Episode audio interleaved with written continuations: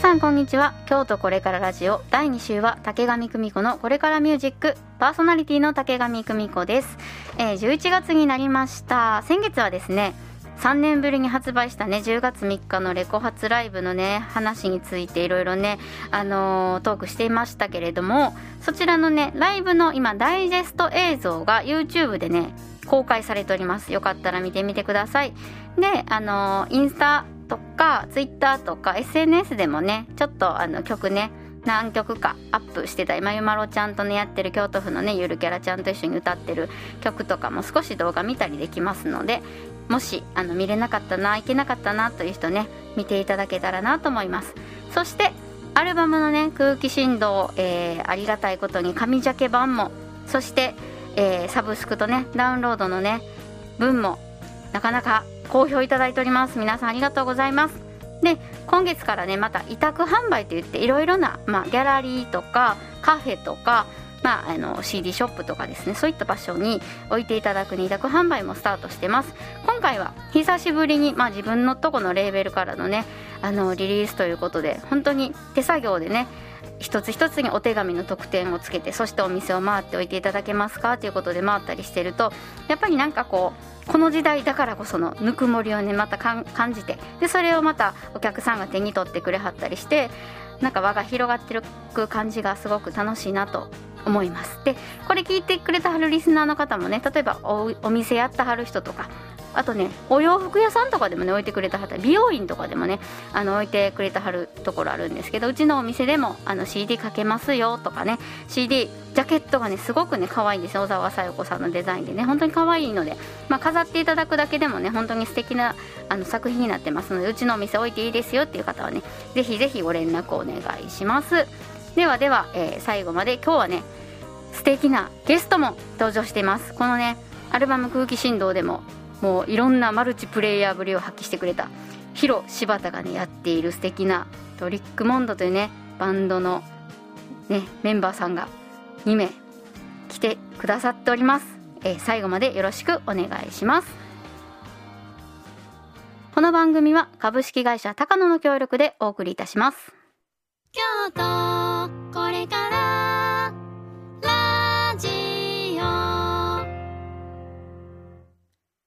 さて、ここで今月のコレソンです。今月のコレソンはですね、先ほどもね、お話ししていたフルアルバムの中から空気振動から色という曲です。こちらはアクセサリーショップのね、あの CM 動画のためにもともと作った曲なんですけど、アルバムバージョンはですね、えー、ドラマでありながらシンガーソングライターで素敵なギターも弾かれるセノーリッキーさんとリアレンジして、えー、アナログのね、リズムマシーンとそしてリッキーさんのギターを入れ直したちょっとリニュー、リアレンジバージョンです。お聴きください。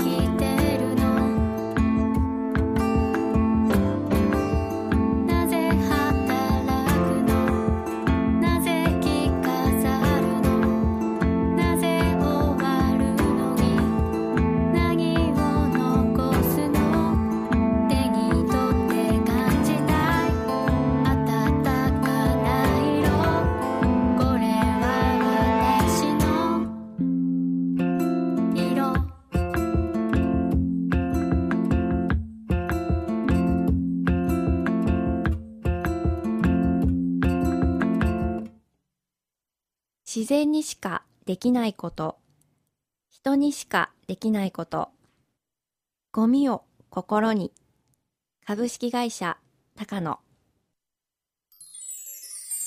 これからミュージック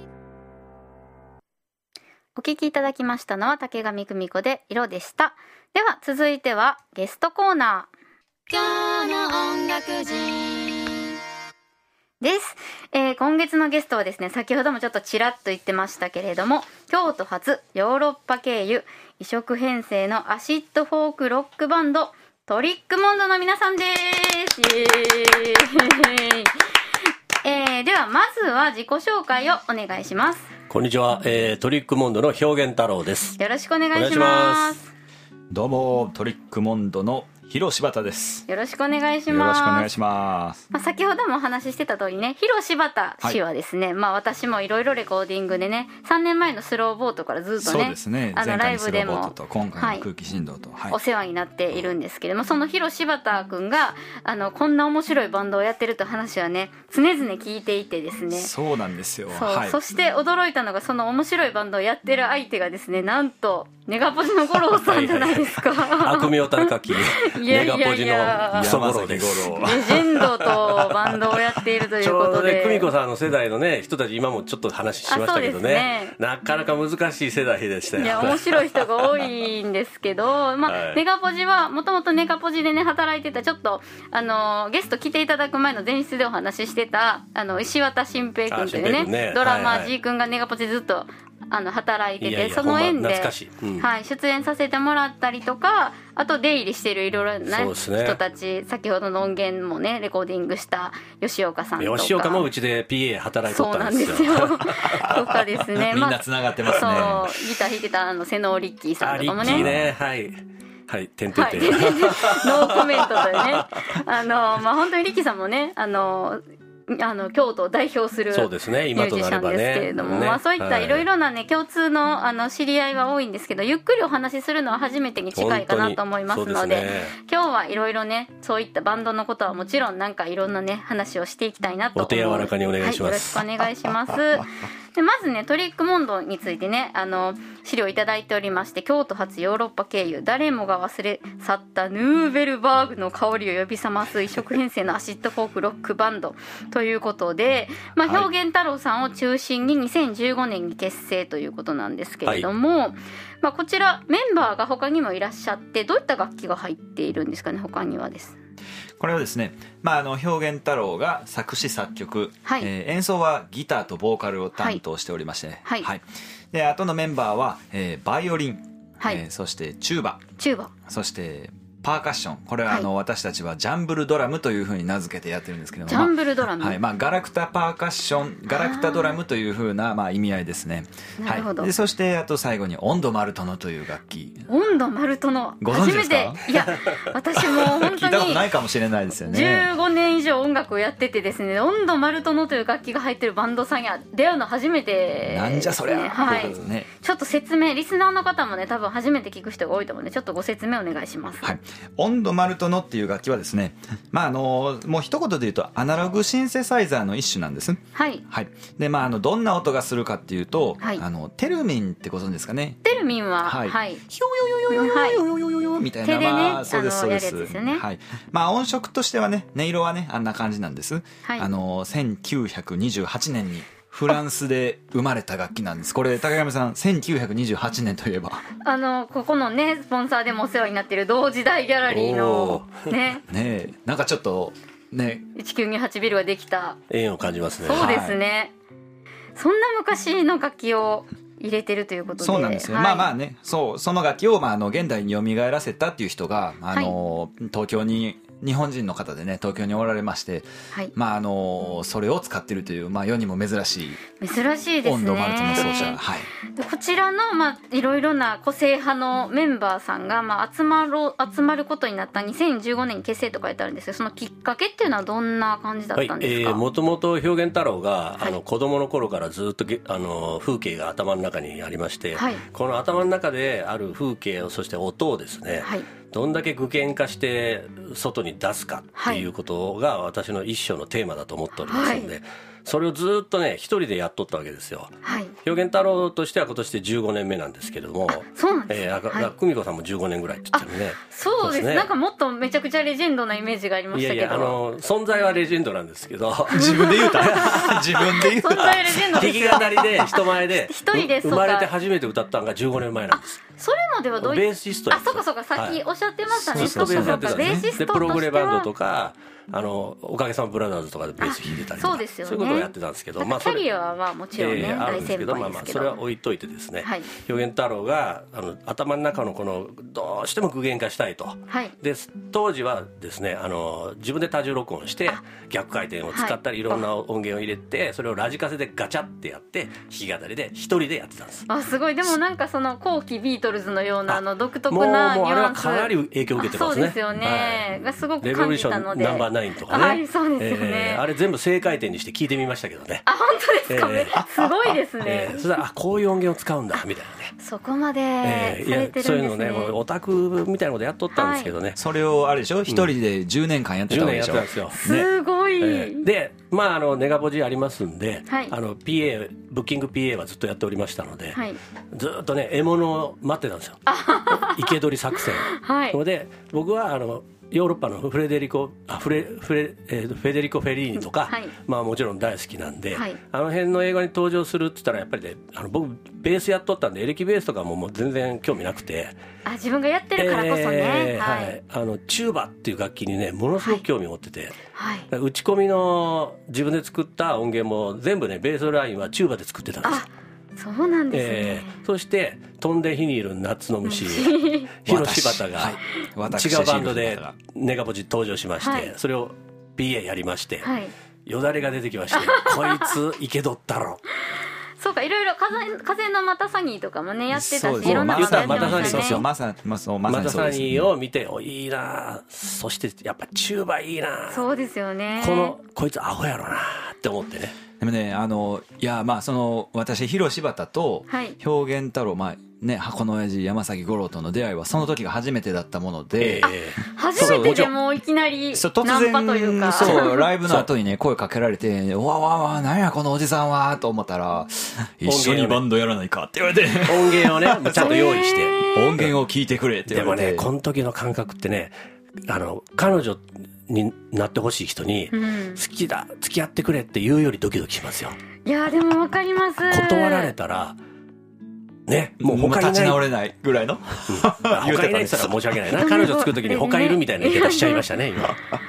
でもええ。それは良かったし逆に初めてやったから先入観がなくてその私とかだともう長く五郎さんっていうレジェンドを知ってるから恐れ多いとか壁を感じるけどあまりそこまでそのどっちかというと管楽器とかクラシックの界隈でも活躍してる彼なので、そんなにその京都のフォーク界隈とかインディーズ界隈どっぷりじゃなかったから新鮮に組めてよか本当にカップルの馴れ初めを聞いてるような。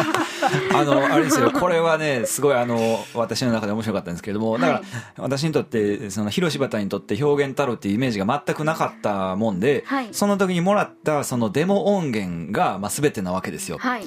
でえっと確かあれも10曲ぐらい入ってたと思うんですけれども。13曲。13曲か。いきなり13曲渡されて、ね、そういきなり13曲でも渡されてでもそれをまあじっくりね、まあ、じっくりというかその聞いてみるともうあのもうこれはもうチューバだなと。そうですね。そう。なんかあの、うん。そのね音がチューバなだけじゃなくてあのチューバの人だら人ならこういうふうにあのフレーズを演奏するだろうなみたいなものがもうねそこからにじみ出ててもうこの人はチューバ好きなんやろうなよしやろうみたいなね相思相愛にいきなりもう のろけちゃいましたねなんですね。気持ち悪いですね。いやいやでもそのおかげでというかね。そうなんですよ。それがきっかけで頭にそうですね。中にあった世界が、はい。そこからドーンと進んでね、いきましたね、でで他のメンバーそのえ後ですだかえっとねほぼ同時期にもう動き始めてましてだからそのおもちゃドラムっていうね、ジャンブルドラムその野村君っていう人もはい。空猫っていうバンドでずーっとネガポジ出てまして、はい。い、いなーってもうよだれ垂らしながら PS から見とったわけですよ。まあこの今後僕がオリジナル作って自分で歌うバンドを作ったらこの人後ろに欲しいなって思いながらてたんですだからね、野村君口説く時もドキドキしたしバイオリンのバイオリンの熊沢陽子さん。ね。く口説く時もドキドキしたし、ね。えー。でまず4人で始めたんですよ。あそうだったんですね、えじゃあ同時期にどんどんもうそうやって15ハンターのよう年に16年。はい、すごいですね、その集め方って他の人にはできない集め方ですもんね。その一本釣りみたいな役得ですね。ことは、ありがとうございます。そうですね。えー長年ネゴネガポジでやあのクソ親父って言われながらやってた甲斐がありました。をね受けたわけですね、はい。ここで。いや素晴らしいあのいきさつで、まあ、組まれて2015年に結成されて。でそのな楽曲をもとにですねあのどんどん活躍の場を広げていかれるわけなんですけど、まあ、ちょっとそういったいろいろななあのヨーロッパでのお話とかを聞く前にですね、まあまあ、ヨーロッパでもミュージックビデオをね撮影されてるはい。あの曲があると思うので1曲ねまずは聴いてリスナーの方もどんだけこのバンドはどどんだけそのチューバイがあって面白い楽器が入ってるみたいなことを 気になってると思うのでちょっとまずは曲を聴いていただきたいなと思うのであの、はい。ひら広柴田さんから曲紹介お願ねいします。現地ロケまで行ったね。はい。そうですね、ははいいまずお聞きいただきますのはですね、はい。えータイトルを「百頭の町」と申します、はい。はい。これは、えっと、百頭っていうのは、えっと、100個の塔タワーですね、はい、えっと京都タワーのタワーでございます、はい。塔ですね。100個の塔があります、ね、そう街の中に100個の塔がありますよという、まあ、そういうことなんですけれどもこれは何かというとあのチェコのねプラハっていう街が百頭の街というふうに呼ばれてるんであすそうなんですね。はい。ね、あのーまあ、こう、チェコ、プラハというふうに、こう、グーグルなんかで画像検索してもらったら、もう、まさに、ね、そうです。もう、塔がね、もう至るところに塔がいっぱいあるような街、それがね、チェコのプラハなんです。まあ、あのーその街をね、題材に、はい。はい、僕懐かしく感じまして多分2つぐらいの前の人生プラハで生活してたと思うんです。おお前世はプラハ前々世プラハ人。はい。へえ。そのイメージで作りましたね。はい。はい。では紹介お願いします。はい。では、改めまして、えートリックモンドの、えー曲で、百頭の街です。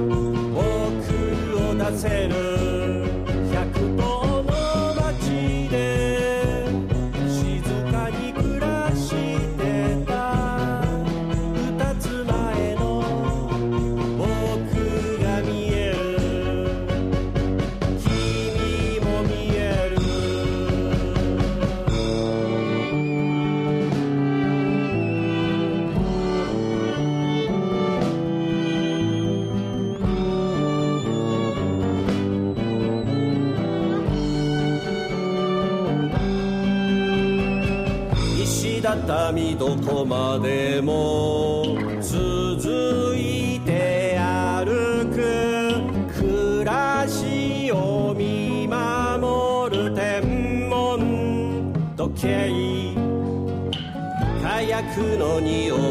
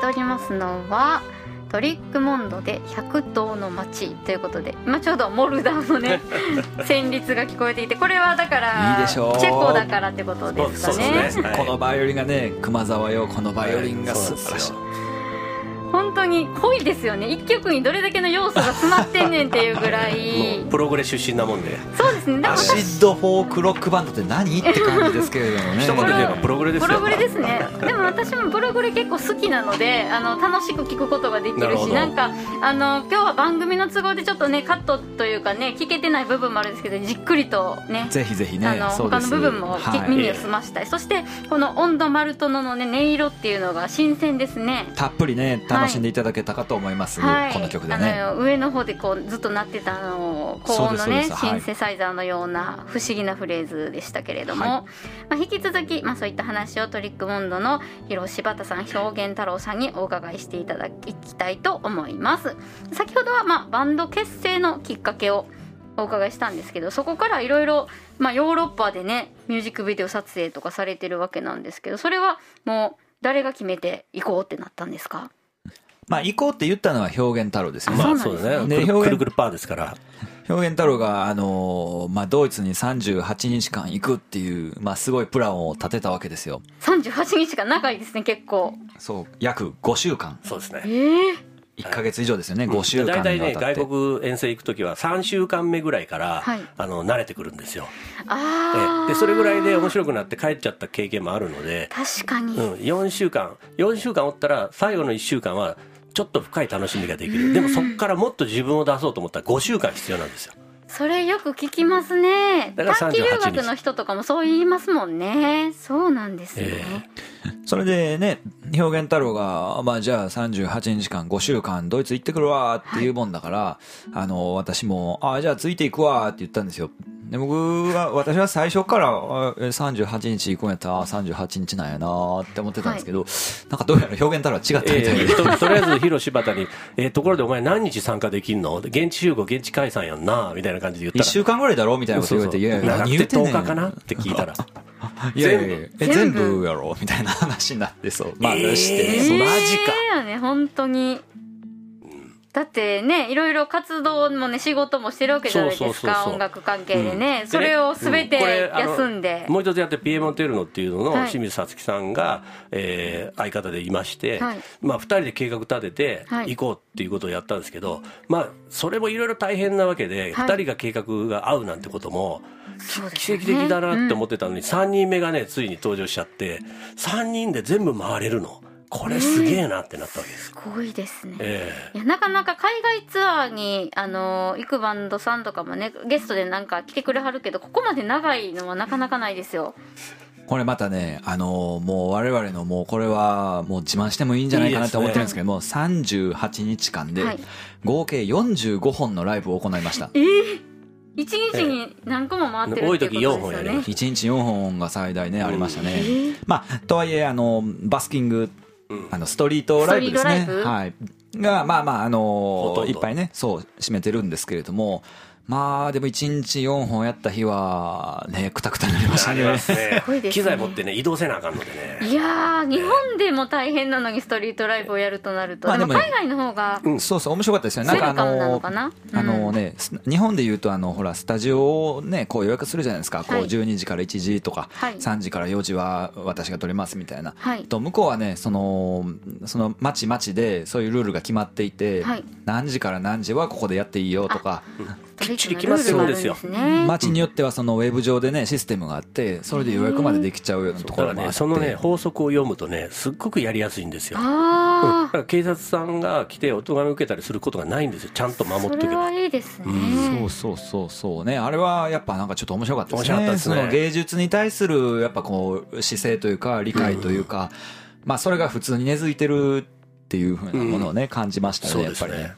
ぱり国として音楽に対するね、うん。扱いがいいっていうことそしですよね。て通りがかる人たちもねまずはまああの止まって耳を傾けてくれるんです、はい。で興味なかったらもうスルーされますけれども、はい。あなんかちょっといいかもっていうふうに思ったらねやっぱじっくり聞き込んでくれますし、はそして話しかけてくれますよね曲ね。話しかけてくれる最初開口一番でみんな言ってくるのは、はい。ももちろん僕らあの看板かけて「from Japan 京都」ってやってたんで、日本ではこういう音楽が流行ってるのかって聞いてノーノー。ノーノーノーわしらのオリジナルって言ったらイエイってすごいね。オリジナルに飢えてるんですよ。面白いね。聞いたことない音楽に飢えてある。そう。これはジャパニーズトラディションかいトラディショナルかい？って聞かれていやいやいや。それちょっとなわけねえよ。トラディショナルやってはる人に怒られそう。違うよその話も面白いですね。なんか今の話を聞いてなんかちょっとヨーロッパでライブいいなとい思いましたね。おすすめしますよ。でもちょっと気になるのがそういったそのこういうシステムでみんなやってはるとかこういう国民性だっていうことは事前に調べていったのかそれとも滞在していくうちに発見したことなのか。70%調べていきました。あちゃんと下調べをしていって、ん。はいなるほどなるほど。それでその上でまあ滞在する中でもうん。ノウハウをうん。だんだん身につけていってっていうことですね。でね確信しましたね。へえ面白いですね、まあ、そうやってもうね快進撃というか2015年に結成してもうすぐ海外に飛び立ってということで、はいねまああのそうですね。でまあまあまああの特筆すべきはそのなぜそのヨーロッパ今回行ったそのねあのだからねそうですそうです。先ほどねみあのお聞きいただいたえー100頭の100町頭の町チェコのプラハの町のお話でしたけれども、はい。実際プラハに行ってねロケしロロケをしてきました。ええ。はい。モルダウでね。モルダウの川モモルダウの川べりで。モルダウのカーベリで歌ってきました。そうすごいですね。それを頭の中でしたいと思ってもなかなか実行は普通はできないですけど、はい。しちゃうという私がチューバーことがすごいです振り回ね、はい。モルダウの川べりで。いやもう感動以外の何もでもないですね。あのこれはねミュージックビデオは YouTube であの公開してますので、はい。ぜひあの皆様にもね見てはい。いただきたいと思います、CG じゃないですからね、それは検索は、えっとトリックモンドで検索したら出るはい、感じですかね、検索はですねトリックモンド。そして100頭の街というふうに入れてもらったらもうすぐに見つかると思いますぜひぜひ皆さん目撃してください、そういったね、まあ、ミュージックビデオなんかもそうですしあと、まあ、音源についてもはい。情報をあの教えていただきたいなと思うんですけどじゃあヒロ柴田さんプロモーション担当ということなのでね。はいまあまあ、あの我々もね、まあその、こう広く皆様に知っていただきたいなっていうのもありますから、まあ、はい。ホームページはもちろん、はい。えー、ツイッター、はい。えーそしてまあフェイスブックページであったりね、まあいろいろ各種 SNS をやっておりますので、はい。まああのぜひ興味をお持ちいただけた方はそちらの方を覗いていただいて、というふうにというふうに思います。アルバムはあの Amazon なんかでも取り扱ってますし、はい、全国流通をしてるということですね。そうですね。はい。あとはあのサブスクなんかでもねお配信もはい、聞けるしということで。ておりますので、はい、一曲ごとでもお買い求めいただけますし、はい。はい、世界の方に聞いていただきたいですね。そうですね、はい。ぜひよろしくお願いいたします。はい、ということであのいろいろねお話ししていただいて、まあ、お知らせもあってこれからもね配信ライブなんかもねあるようなので皆さんぜひねトリックモンドで検索していただきましてホームページの方をご覧ください。では最後にですね早いものでもうねゲストコーナーね終わりに近づいてきたのでこちらの番組が、まあ、これからラジオということで京都のいろいろなねこれからのことをね語るというテーマなので一言ずつ最後にまあこれからの活動についてねリスナーの皆さんにあのお話しいただけたらと思うんですけれども。もうまとめて喋って。あ じゃあいいんですか？まあどちらも表現太郎さんから。あじゃあなんかじゃあ表現太郎最後の締めの言葉をあの、えっとね今考えておいてください。あ広島じゃあさっきが喋る。広柴田さんはいからこれからの活動について。はい、あのーねやっぱりこうあの年内の目玉ありまして、なんとトリックモンドからクリスマスプレゼントお。と題しまして、はい。はい。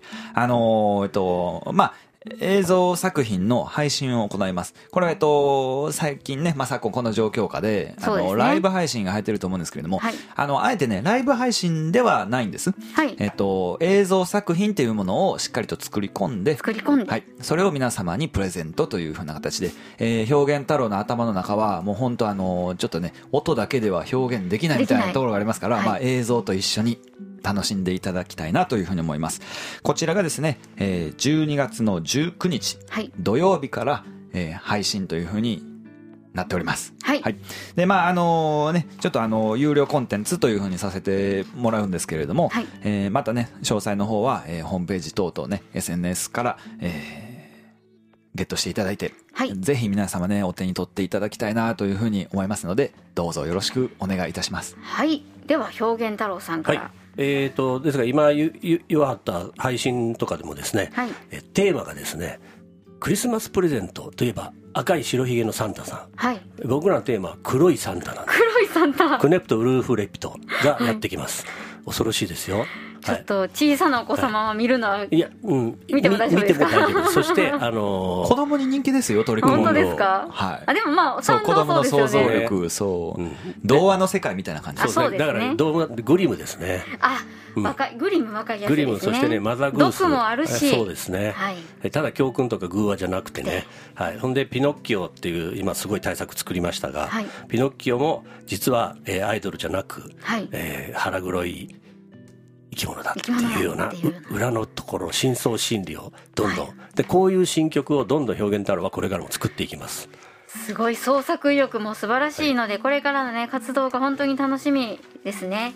でなんと今日もねライブあるんですねこの後ね。このオンエアの後。ですえー、11月の12日ね。12時ね、はい。えー、と7時半ネガポジでオープンですね、あのモーモールルギャバンの矢島 X、はいはい、ソロそして僕らトリックモンドがその後に登場します。すごい組み合わせですね。めちゃくちゃ濃ゆい面白いで。しょので、はい。今からでも間に合いますよ皆さん、このラジオを聞いて、おっと思った方は京都西院ネガポジへダッシュね、お願いします。というわけでですね、本当に盛りだくさんでまだまだね、お話伺いたいので、またね、ゲストにあの何かリリースとかあるとき来ていただきたいなと思いますので、よろしくお願いします。えー今月のゲストは、京都発ヨーロッパ経由異色編成のアシッドフォークロックバンド、トリックモンドの皆さんでした。ありがとうございました。では最後に、えー、広柴田さんから、えー曲紹介をお願いします。はい。最後にお聴きいただきます曲はタイトルを「ベスターエルツ森のお話」と言います。はい。えっとこれはですね、えードイツに350年間難攻不落のお城というのがございます。はい。これがですね、えーその名をエルツ城バーグエルツバーグエルツというふうに言うんですね。まああのね、そのお城を、まああの題材にした、これまたね、こう壮大な、なんといってもう一言で言えない、ぐうんねメルヘンでありながら、まあでもロックもあるし、まあもうプログレですよね。そうですねまあなんかもう一言で言うとっていうね。はい。こちらもね、あの、YouTube の方で、あの、実際エルツ城でロケした、ミュージックビデオがあります城のので、真ん前で歌ってきましたそう そうそう、曲聴いて、うわあ、すごいですねこれって思ったら、あの、YouTube で検索ね、はいトリックモンド、あベスターエルツ森の、はい、エルツ L2 で出てくるんじゃないですかね、はいというふうに思います。はい、ぜひぜひ楽しんでもらえればと思います。はい。で、曲紹介お願いします。はい。それでは、えー今日はありがとうございました。えー最後にお聴きいただきますのは、トリックモンドの演奏で、ベスターエルツ森のお話。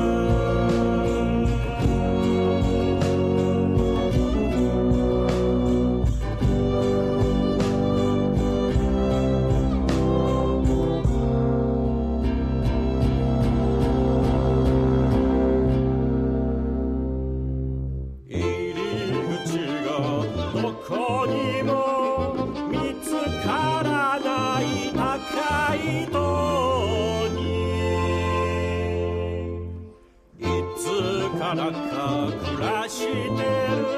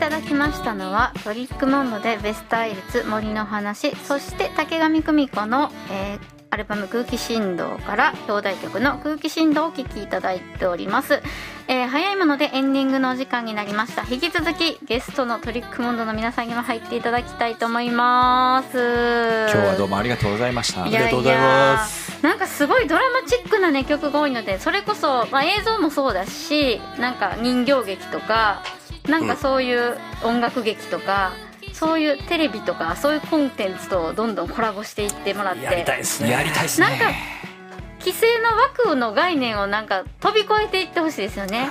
そうそうそう。こういう時だからこそ。そうそう。そうですねだからねもうこのラジオ聞いてくださってるね方で。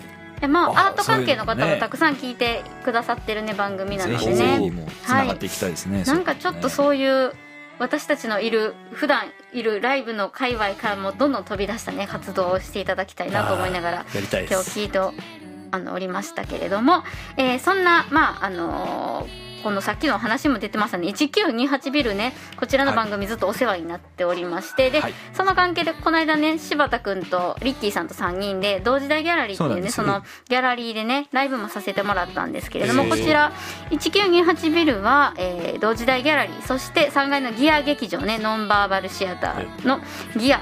とそしてあの地下1階のねアンデパンダンね、まあ、コロナのあの今こういったね状況ですけれどもそれぞれねいろんな形であのいろいろねガイドラインに沿って、えー予防の取り組みをしながらも、えー営業しておりますのでねぜひぜひよろしくお願いします。そして同時代ギャラリーの方でもねちょっとね竹上久美子のね空気振動とコラボしたような、ね、展示をちょっと準備中でございましてまたね、アナウンスしていきたいなと思いますのでこれからもよろしくお願いしますというわけで早いもので、えーエンディング終わりになってまいりました。この番組は毎週木曜日午後6時から45分間お届けしております。番組へのご意見ご感想リクエストなどは e メールアドレス info at radiocafe.jp info at radiocafE.jp ファックス番号075-253-6901 075-253-6901でツイッターもねやってますのでよろしくお願いします。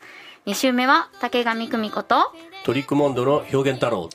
そして広柴田がお送りしました。せーのさようなら。この番組は株式会社高野の協力でお送りいたしました